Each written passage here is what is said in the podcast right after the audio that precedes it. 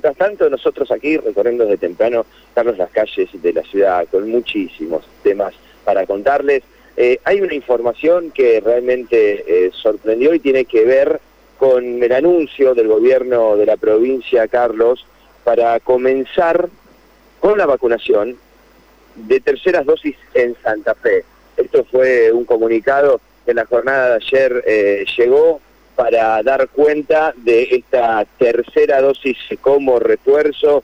Va a comenzar el fin de semana y tiene que ver con la vacuna eh, AstraZeneca que va a ser eh, para personas que ya hayan recibido primera y segunda dosis de Sinopharm, pero es un grupo reducido de pacientes. Estamos hablando de pacientes que hayan informado con comorbilidad ser inmunodeprimidos. O sea que esas personas no tienen que anotarse, ya están registrados desde la primera etapa del proceso de inoculación en la provincia, van a recibir el llamado para presentarse a recibir esta tercera dosis que, bueno, funcionará entonces como refuerzo para este grupo de personas mayores de 50 y que sean inmunodeprimidos con la condición que se hayan recibido primera y segunda dosis de Sinopharm. Por otro lado, Carlos, bueno, tenemos lo de siempre, ¿no? Lo que es narrar, detallar y abundar sobre la crónica policial de las últimas horas, que realmente fue extensa.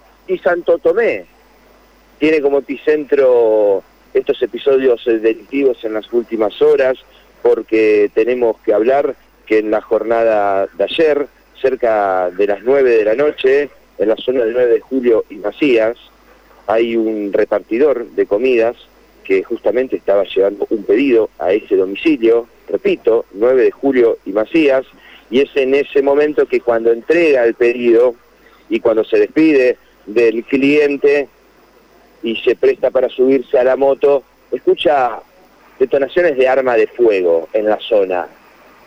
Alertado por la situación, lo que hace es analizar la situación, se sube a la moto y comienza la marcha para retirarse del lugar. Y es en ese preciso momento, Carlos, que otra moto se le pone a la par, lo intercepta sobre calle 9 de julio y bajo amenazas de arma de fuego le exige que le entregue la moto. Estamos hablando de una moto Honda 150 cilindradas, color negra, amenazas de arma de fuego, apuntándolo a este cadete, pidiéndole la moto y amenazándolo de muerte, con un arma eh, apuntándole a la cabeza. La verdad que es una situación extrema, lo que hace que este cadete no preste ningún tipo de eh, resistencia, hay que accionar de los motochorros y de entrega a la moto, bueno, los mismos se dan a la fuga, luego llaman eh, a la policía, hacen la denuncia, bueno, llegan al lugar, pero realmente una situación de extremada delicadeza. Y también en Santo Tomé, Carlos, en una zona muy transitada como es la Cinco Esquinas, hay una víctima de 19 años que recibió un impacto de arma de fuego. Ingresó al destacamento del Hospital Cuya cerca de las 2 de la mañana, fue examinado y diagnosticado con esta herida de arma de fuego en el miembro inferior derecho. Lo cierto es que lo que relata esta persona es que estaba caminando por la zona de las cinco esquinas, una zona muy transitada que une eh, Avenida 7 de Marzo con Avenida Luján, una zona comercial de Santo Tomé. Estamos hablando en hora de la madrugada, esto es cierto, pero es una zona totalmente iluminada.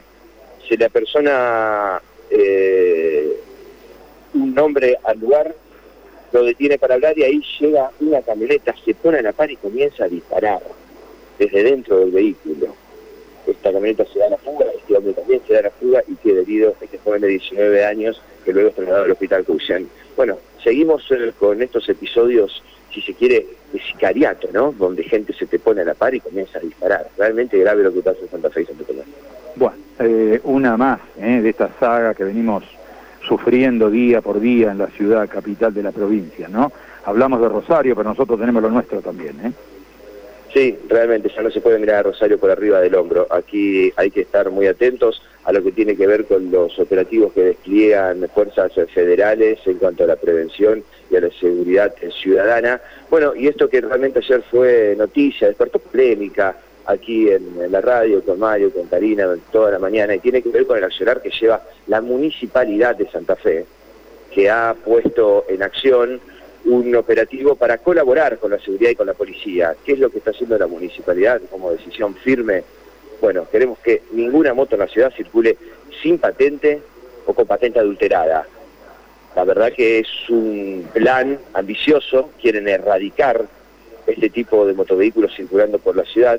Entendemos que la ciudad tiene, si se quiere, distintos panoramas y escenarios. Una cosa es el norte, santafesino, con un parque automotor eh, totalmente desbordado y totalmente eh, fuera del reglamento en cuanto a la circulación y otra cosa es la zona de micro, macrocentro, bulevares. Bueno, ya la municipalidad ha comenzado en distintos barrios con estos operativos. Por ejemplo, en un día se han secuestrado, o retenido es la palabra, ¿no? 53 motos. Y cada vez que un móvil eh, de la Secretaría de Control y Convivencia Ciudadana de la Municipalidad observa alguna moto estacionada en algún lugar de la ciudad sin chapa patente o patente adulterada, hay una ley normativa que los autoriza a los inspectores de la Secretaría de Control a cortar las cadenas o los candados de estas motocicletas y llevarse los vehículos que no tengan patente o la tengan adulterada. Bueno, esto genera controversia y alguna polémica entre los usuarios, pero realmente eh,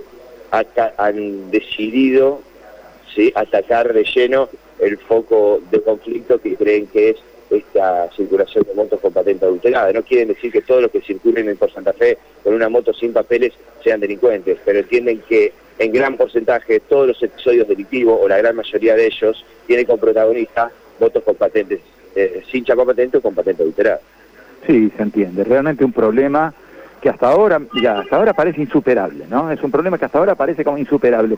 Yo a veces, este, como transeúnte, como ciudadano, observo el movimiento de motocicletas en Santa Fe, eh, desordenado, caótico, en algunos casos por las veredas, las motos, en otros casos por la peatonal, en otros casos sin luces.